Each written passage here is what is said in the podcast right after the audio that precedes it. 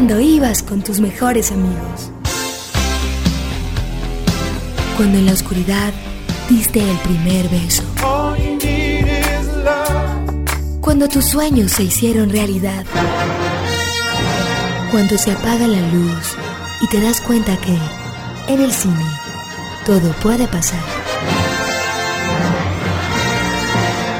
En el cine, el programa donde escuchamos lo que hay que ver. Conducen Santiago Gutiérrez y Samuel Castro. Buenas noches a los oyentes de Buena Radio de los 100.4 FM en Medellín. Buenas noches, Santiago, ¿cómo estás? Saludos, Samuel. Saludos a todos los oyentes. Un saludo especial, digamos, a la familia Millán en Londres. Eh, en esa misma ciudad también a Liliana Fernández, la única persona que yo conozco que es diplomática de carrera. O sea, ojo con eso. Un saludo para ella, que sé que le va a gustar este programa sobre un actor inglés. Hay que hacer una corrección en el saludo. Saludamos a Sandra Borda, que es la decana de la Facultad de Ciencias Sociales de la Jorge Tadeo Lozano, que habíamos Ah. dicho mal la universidad y su nuevo cargo. Y un saludo también a unos colegas que nos escuchan y, y también están pendientes en Twitter, que es el Cine Sana. Ujú. Un, un saludo para ella, para que nos siga oyendo y porque, bueno, me gusta este asunto de los saludos. Vamos a ir conectando a la gente con los saludos porque tiene su gracia y porque además es una manera de reconocer a los que nos oyen en Mixcloud y en, y en la Sí, sí, emisora. sí, claro que sí. Ninguno de ellos es patrocinado, vale No, decirlo. son no puros no saludos. nos permite la regulación de la emisora cultural. Sí, exacto. Son puros saludos de amistad. No, son engrases tampoco. Señores políticos, no insistan, no los vamos a saludar por este por este canal, no. Nos pueden recuerden que nos pueden escribir en el cine arroba unal.edu.co y en el cine 100.4 arroba gmail.com. También que estamos en Twitter, Santiago tiene su Twitter y la dirección de él es arroba San Gutiérrez J Ujú. y la mía es arroba Samuel Escritor. Vámonos de una vez con nuestra cortinilla de personajes porque hoy vamos a hablar de un actor de apellido fuerte, muy fuerte, un actor inglés de esos que me gusta mucho eh, de los últimos años. No Sí. es Tom Hardy, de una vez para que. Pero sí de la nueva generación. De la nueva generación. De, Sí, del- le podemos poner esa etiqueta a una. a Sí, esta. exactamente. un actor de esos que ese término de actor de carácter le cae perfecto. Fellini, Spielberg, Bergman, Norton, Lucas, Fincher, Cruz, Bardem, los protagonistas en el cine.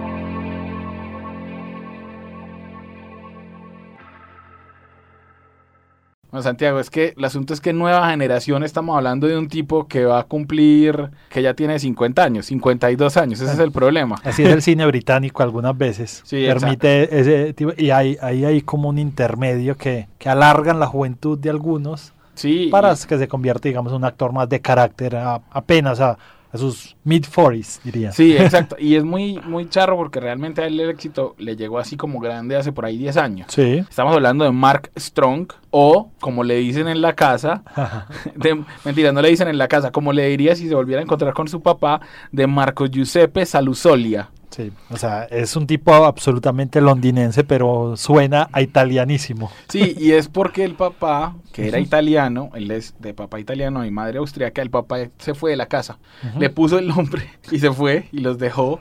La mamá de una, pues, es decir, cuando apenas pudo hacerlo en el registro civil, le cambia el nombre. Así que este no es un nombre artístico. O sea, a él desde chiquito le pusieron Mark Strong para que no lo molestaran en el colegio. A la mamá le tocó muy duro porque le tocó trabajar. eh, El término es au pair.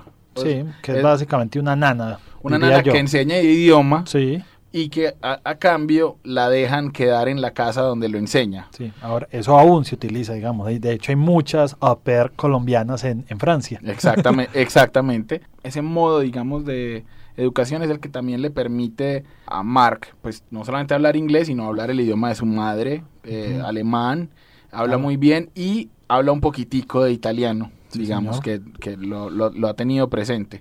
Pero a mí lo que me impresiona de Mark Strong antes de que nos vamos a la vida es que es como si toda esta mezcla cultural a él le, le permitiera hacer todo tipo de papeles, porque vamos a ver, por ejemplo, un tipo inglesísimo se destacó, se volvió figura por hacer de un árabe. O sea, y lo hace bien. O sea, no sé cómo lo logra Mark Strong, pero en serio, esa fue una de las grandes sorpresas. Cuando yo lo vi, después, ya veremos en qué película, después de que yo lo vi, yo dije, este tipo es inglés. No, no lo puedo creer. Realmente era muy distinto. No sé si lo si le pusieron un bronceado ahí falso o qué. Pero bueno, el hombre crece, digamos, en, y estudia en escuelas públicas. o sea, estamos hablando de que a Mark pues no le tocó fácil en la vida. para nada. Estudió en distintas escuelas públicas, fue miembro de, unas, de unos grupitos punk. El nombre me gusta mucho. La banda se llamaba Electric Hoax and Private Party. y el Private Party se llama, se, lo pusieron así para que en los, en los letreros que anunciaban los conciertos, la gente entendiera que era una fiesta privada y se animaran, digamos, a comprar la boleta. Empezó a estudiar Derecho. Eh, estudió Derecho Constitucional Alemano y luego, porque además aprovechó pues los vínculos de la mamá y se fue a estudiar a Múnich. Sí. Pero después de un año como que descubrió, bueno, esta vaina no es lo mío y se mete a estudiar em, actuación e inglés en el Royal Holloway y ahí va a pasar a una de las compañías más, digamos que tradicionales de, Inglaterra, que es el Bristol Old Big Theatre School. Eh, y claro, ahí viene la parte que todo actor inglés, por eso lo que están pretendiendo hacer el primer ministro inglés de, de quitarle recursos a la BBC es una gran estupidez. La BBC es una, es una maravilla realmente, porque es la que permite esto. Strong entra a la, a la BBC a ser de detective en una de, esas, de esas series de Prime Suspect y demás. Y se vuelve conocido para la gente en una miniserie que se llamó Our Friends in the North. Exactamente. Nuestros amigos del norte, que ahí el compañero de él era Daniel Craig. Sí, que hasta el día de hoy son muy amigos, incluso uno de sus hijos, el padrino es Daniel Craig, exactamente. La primera vez que yo creo que lo vimos a este lado del mundo, Samuel, fue en Emma, esa película basada en la novela de Jane Austen. De oh, Jane Austen, exacto, del 97. Creo que porque pues, estas series de la BBC, pues menos en aquella época tenían una trascendencia, digamos, global, como ahora tienen las series, que hoy la televisión en el sentido de mercadeo global casi que le compite al cine. Sí, pero eso fue, estamos hablando de hace ya 20 años, y hace 20 años no era tan común, porque entonces, mira que el, otro proyecto destacado de él es, nosotros aquí vimos fue la adaptación gringa que hicieron de Fever Pitch, sí. que la hicieron con Jimmy Fallon. Si, no, si mi memoria no me falla, eran Jimmy Fallon y Drew Barrymore. Sí, Jimmy Fallon, sí. Y eso era realmente una novela de, de Nick Horby, que era sobre fútbol. O sea, en ese traslado a Estados Unidos la pusieron sobre béisbol, creo. Sí, béisbol sobre los eh, medias rojas. Yo, por ejemplo, quisiera ver ese proyecto, señores de Netflix, pónganlo porque me gustaría ver Fever Pitch con Colin Firth, con Colin Firth y con Mark, Strong. Exactamente. Comienza, digamos, la década del 2000 y lo empezamos a ver en una de sus relaciones, digamos, más importantes en el cine, porque Mark Strong se vuelve uno de los consentidos del señor Guy Ritchie. O sea, empieza a aparecer, apareció en Revolver, que esa es a mí me parece una mala película, pero Guy Ritchie tiene muchos fans. Revolver, sí, es, digamos, es un cine culto. Rock and Roll también estuvo en Rock and Roll, que es peor. Es una película que repite mucho, o sea, no, a mí no me parece mala, lo que pasa es que vuelve a Guy Ritchie predecible, porque cuando dos veces Snatch, decís, wow, el ah. Rock and Roll decís, Ajá, va por el mismo. Ya vi esto. Ya, ya lo vi, exactamente. Ya vi esto. que es, por ejemplo, de lo que se ha cuidado Tarantino. Ajá. Él ha logrado esta película de Tarantino, pero no se parece a otra. Exacto, porque los directores tan transgresores caerán fácilmente en eso. Digamos que lo empezamos a ver en distintos papeles chiquitos. la versión de Roman Polanski y Oliver Twist hacía un papel ahí. Bueno, antes estuvo en Siriana. Ah, bueno, hablemos, de, Siriana. de Siriana. Hablemos de Siriana. Entonces, metamos nuestra cortinilla de videoteca, si no estoy mal, ¿cierto? Porque sí, de videoteca. Y hablemos de esa película que ganó, le dio el Oscar en el 2006 a George Clooney. Hello. My name's Forrest, Forrest Gump. You were afraid to be my dad. I didn't want to get into trouble. You talking to me? Talking to me? Well, who the hell else are you talking? Talking to me? Películas para la casa, en el cine. Siriana. Siriana es una de esas películas Difícil de ver para decir. Oh, muy, difícil. de ver. Muy jodida de ver. Sí, sí, sí. Em, yo me acuerdo, me gustó pero es de esas películas que le gusta más a uno con el pasar del tiempo. Sí, como que uno necesita tiene... masticarse Sí, realmente. uno la recuerda y uno dice, sí, esa película era buena. Sí. Pero viéndola era muy pesada. Muy, muy, muy. Me acuerdo que había, eh, o sea, utilizaba la técnica, la película es de Stephen Gahan, que también la escribió, y mm, utilizaba la técnica de muchas historias que confluían sobre el fenómeno del petróleo. Realmente la película se podría ver perfectamente llamado Oil, pues o una cosa así, porque Stephen Graham está haciendo un proyecto que se va a llamar Gold y va a ser así, pues también una cosa así como de la industria del oro. Ajá.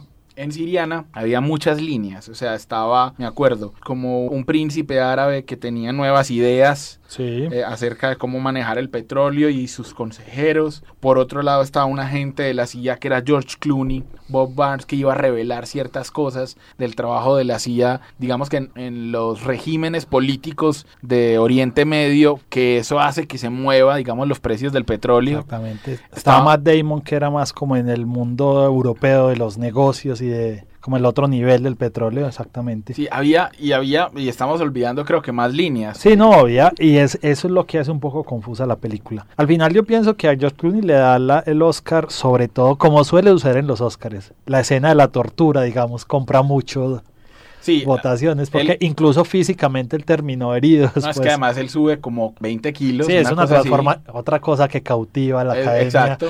Y él dice que fue una estupidez, que el personaje no lo necesitaba. A mí me parece que no es que lo necesitara, a mí personalmente, pero sí le da mucha autenticidad. Él sí lo necesitaba para quitarse como lo que pesa ser George Clooney. Exactamente, digamos. entonces en ese papel él no lo es y es un tipo Sí. dejado y uno le cree gracias a la transformación física. Tenés razón, a mí la película, alguna vez le tenemos que hacer un programa, hay una persona que a mí me encanta que es Abby Kaufman, que me parece una directora de casting la mejor, la mejor de Hollywood. Y ella es la que mete a un montón de personajes, o sea, Siriana tenía un reparto brutal, tenía a Chris Cooper, a Jeffrey mm-hmm. Wright, a Christopher Plummer, a Max Minghella, a William Hurt, Amanda Pitt y por ejemplo Michelle Monaghan Ajá. hacía otra otra línea temática, o sea, era una Miss Estados Unidos que se metía con un príncipe árabe y toda la historia de ella la cortaron, ojo a esto, que porque hacía más confusa la visión de la película, cosa que ya es complejo de pensar, o sea, si era más confusa, no me imagino cómo habrá Y sido. saldrán los créditos. Siempre me ha parecido curioso esto que hacen en las películas de Hollywood, que así lo corten muchas veces, lo en los créditos. No, por- pero en este sea, caso no. No, Michelle Monaghan no salen los, los créditos. Se llama Siriana la película porque era el término que usaban esos centros del pensamiento de Washington para describir como un renacer o una... mm, Sí, como que volviera a armarse una confluencia de estados árabes en Medio Oriente. Habría que decir también que en Siriana la otra cosa curiosa es que fue muy difícil la clasificación para los Oscar porque está basada en un libro, o sea, del personaje que encarna George Clooney, sí. pero todo el resto de líneas son inventadas, entonces no sabían si ponerle guion adaptado o guion original. Finalmente estuvo nominada Mejor Guión Original, perdió con Crash, que no me parece. O sea, esa categoría, por ejemplo, Siriana era más merecedora de, de- del premio, digamos. Bueno, sí, podría ser. Bueno, entonces ahí Mark Strong, digamos que se destaca, Sí. pero después de eso, para mí, su gran... Ah, bueno, hizo un papel en Sunshine que a mí me gustó mucho, como de un capitán loco, una cosa brava, pero lo que me parece bravo o importante para él fue que lo contratan para un papel en, ¿cómo se llamó esta película? Body of Lies, con Leonardo DiCaprio y, mm, y Russell Crowe. Y ahí es donde él hace nuevamente de árabe, como el jefe del, del servicio secreto árabe. Uy, es una, es una, o sea, una cosa brava. No era árabe, era la inteligencia jordana. El personaje se llamaba Hanisa Lam. Ajá. Y vos lo ves y vos no puedes creer que sea Mark. Strong. O sea, vos no, no puedes creerlo. O sea, es un tipo, le ponen una peluca, pero esa es la ventaja de los calvos. Que cuando les ponen peluca, no, ahí, pues, es decir, a Mark Strong le sale, no sé por qué, no sé por qué no han podido con Nicolas Cage, ni con Bruce Willis, pero cuando a Mark Strong le ponen peluca, uno le cree que tiene pelo. Eh, y eso, eso fue un super éxito para él. Le dio como bastante reconocimiento porque antes, digamos que sus, sus apariciones en, no sé, ¿qué, qué había hecho antes? Creo que también hizo, de- después haría de... Antes fue lo de rock and roll Ah, que sí. había mencionado, sí. Y después tuvo como una seguidilla de personajes de época. ¿sí lo Exacto. En John Victoria, en Robin Hood y en Sherlock Holmes. Sí. Son tres personas muy británicos, obviamente. Exacto. que en Sherlock Holmes otra vez el vínculo con Guy Ritchie. Pero ahí ya Mark Strong estaba consolidándose. Tanto se consolidó que por eso lo invitan a, a participar en esa cosa terrible que es Linterna Verde. Sí, antes hizo también su en Kikas, que fue esa película medio Ah, sí. sorpresiva también que tuvo, tuvo, digamos, éxito inesperado. Y estuvo, digamos, en la primera, no en la segunda, donde ya se vincula Jim Carrey. Exactamente. Y luego va a ser una película, ya estamos hablando del 2011. Sí. Va a ser una película de la que metamos cortinilla y de nuevo clásico, porque a mí me pareció una película brillante, una maravilla película, que se llama Tinker Taylor Soldier Spy. Straighten up and fly right. Nuevas viejas películas. Up and stay right. De los nuevos clásicos se habla en el cine. A ver, Tinker Taylor Soldier Spy era una serie. Una serie que hizo Alec Guinness por allá en los 70s, a finales de los 70s en la BBC. Alec Guinness hacía un papel que para, no- para nosotros no es famoso, o para la mayoría de nosotros no es famoso, pero para los londinenses y para los ingleses sí, que es el papel de George Smile. Ese papel es como la antítesis de James Bond. O sea, si James Bond es el, el- el agente secreto... me- Bien puesto y perfecto. no, y además me monto en un tren, salto, exacto, por ágil. George Smiley es todo lo contrario. O sea, George Smiley es el espionaje, no sé si de verdad, pero el espionaje como más que existe. Es el espionaje de meterse en, una, en un lugar, escuchar, luego leer los movimientos de alguien y según eso hacer un análisis.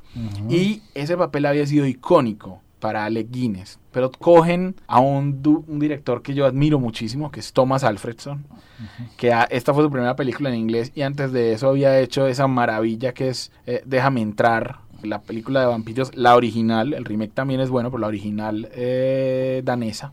Ujú. Y Thomas Alfredson hace una peliculaza. O sea, coge a lo mejor del cine inglés y toma la novela de John Le Carré, porque esto, son, esto está basado en, en novelas de John Le Carré, y los reúne y crea una atmósfera. De hecho, John Le Carré hace un cameo en la película, Sí, como dato sí. curioso. Sí, es muy charro, sale, sale en una fiesta.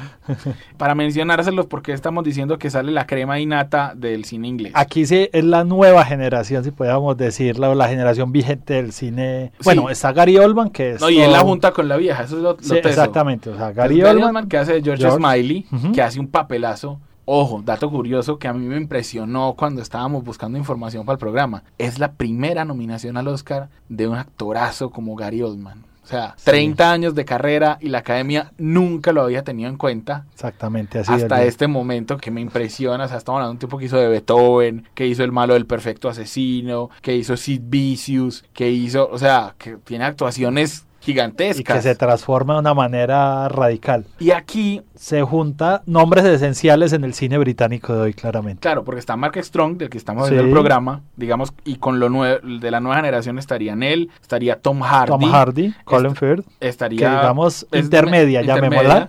y estaría Benedict Cumberbatch, Sí, digamos, esa- esas sí son los la pareja, digamos, del cine británico, solo faltaría tal vez Tom Hiddleston, no más. Y de los viejos están Ah, bueno, está Colin Firth, que ya lo dijimos que era intermedio. De los viejos están Ciaran Hinds, que es una maravilla de actor. John Hurt, que también hace el papel aquí como de control, como del jefe grande. ¿Quién más estaba? Bueno, es que ya con eso estamos hablando de palabras mayores. Los junta Alfredson. Gary Oldman dice que él se basó en, en una parte de la novela donde decía que George Smiley llegaba a un salón y le bajaba la temperatura para tener la misma temperatura del ambiente. Que ese, y Alfredson lo comparó con una tortuga. O sea, que era un personaje que ahorraba movimientos. O sea, solamente los que hayan visto la película sabrán que aunque George Smiley sale muy rápidamente en la película, viene a hablar por primera vez en el minuto 18.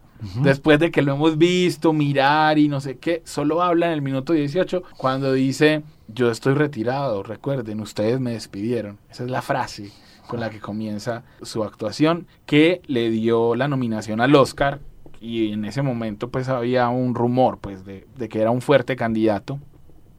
Y Mark Strong no desentona, no desentona de esta calidad. Eso habla del nivel grandote que tiene Mark Strong, que como todos los actores ingleses alterna. Hace televisión y no le hace el feo a la televisión. Hace cine, hace teatro, mucho teatro. Mm. Inclusive ya se ganó el, se sí. ganó el Laurence Olivier por, ¿cómo se llama? El remake de, no me acuerdo si es de una habitación con vista tal vez, no, no me acuerdo. Pero digamos que Mark Strong sigue muy fuerte. Sí, esta En su carrera. Sí, digamos como para cerrar esta película, ganó do- dos BAFTA. Está por guion adaptado que lo hizo Bridget O'Connor y Peter Strahan.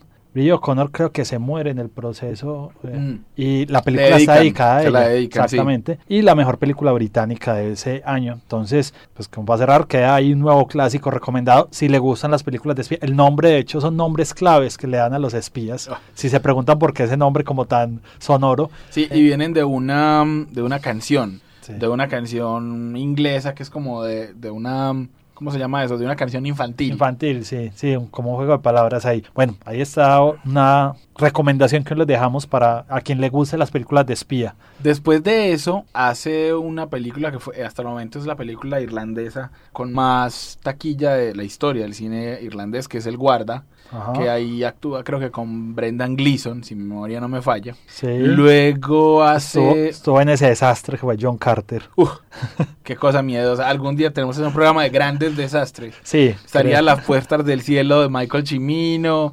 estaría John Carter de Water, Marte, Waterworld de, The Waterworld, que es un buen programa, hermano, no se me había ocurrido. Grandes desastres financieros, ya. Sí. Queda chuleado para un próximo colchón. Hace también, actúa también Zero Dark- en Dark Zero Theory. sí.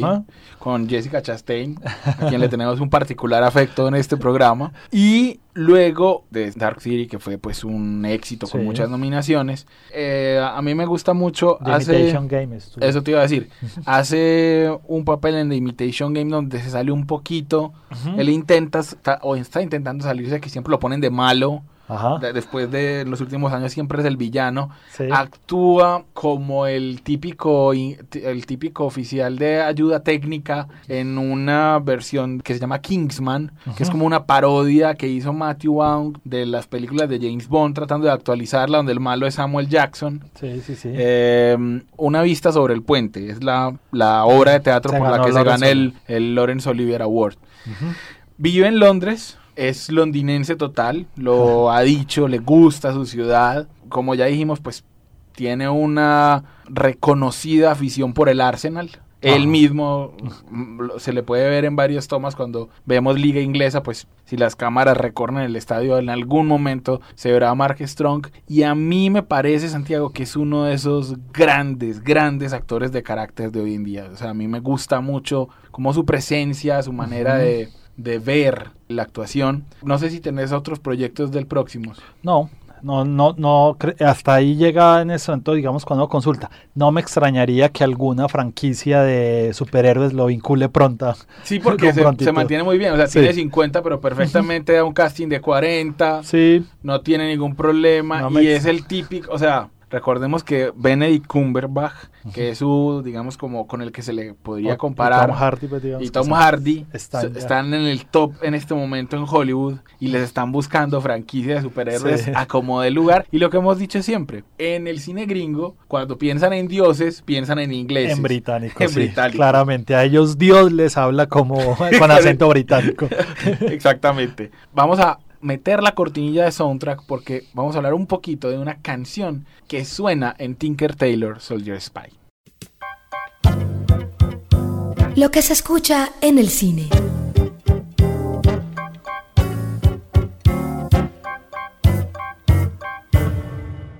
Santiago, esta es una canción sota que increíblemente no se consigue en iTunes, Ajá. cosa que me gusta mucho cuando logramos hacer ese, ese tipo de cosas. Es una canción, Listens to Kill, es una película de Don Adams, el que hizo el Superagente 86. Ajá. Era como una parodia antes Sí. de que existiera el Superagente 86 de los agentes secretos y de James Sí. Bond. Pues hay una canción compuesta para la película de Sammy Davis Jr. que se llama The Second Best Secret Agent in the World Wide World. El segundo mejor agente secreto de todo el mundo. Evidentemente, eh, haciendo alusión a James Bond. Exactamente, pero es una maravilla de canción. Además, muy inteligentemente, Alfredson la puso a sonar en una película tan seria como Tinker Tailor Soldier Spy. Suena en una fiesta de Navidad esta canción y casi que es una manera de homenajear con el título a George Smiley. Escuchemos para despedirnos con esa maravilla de voz de Sammy Davis Jr. No voy a repetir el título de la canción y nos escuchamos dentro de ocho días aquí en el cine.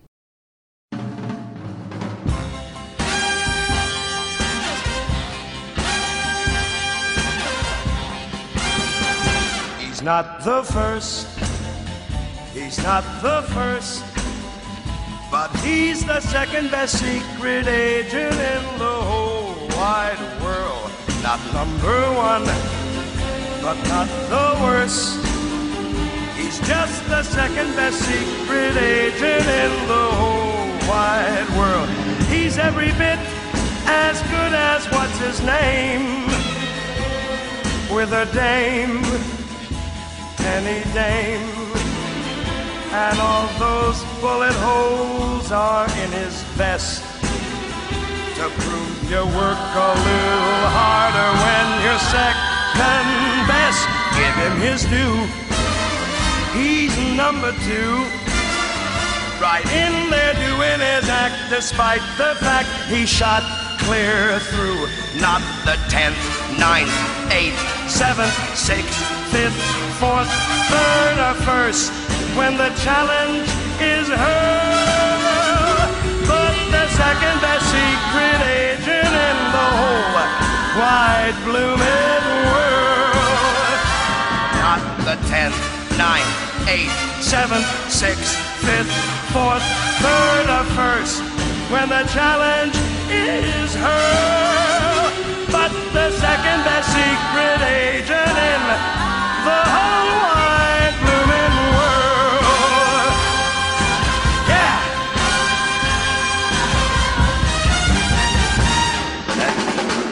I think.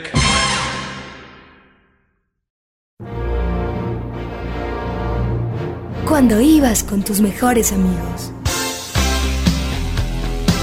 Cuando en la oscuridad diste el primer beso.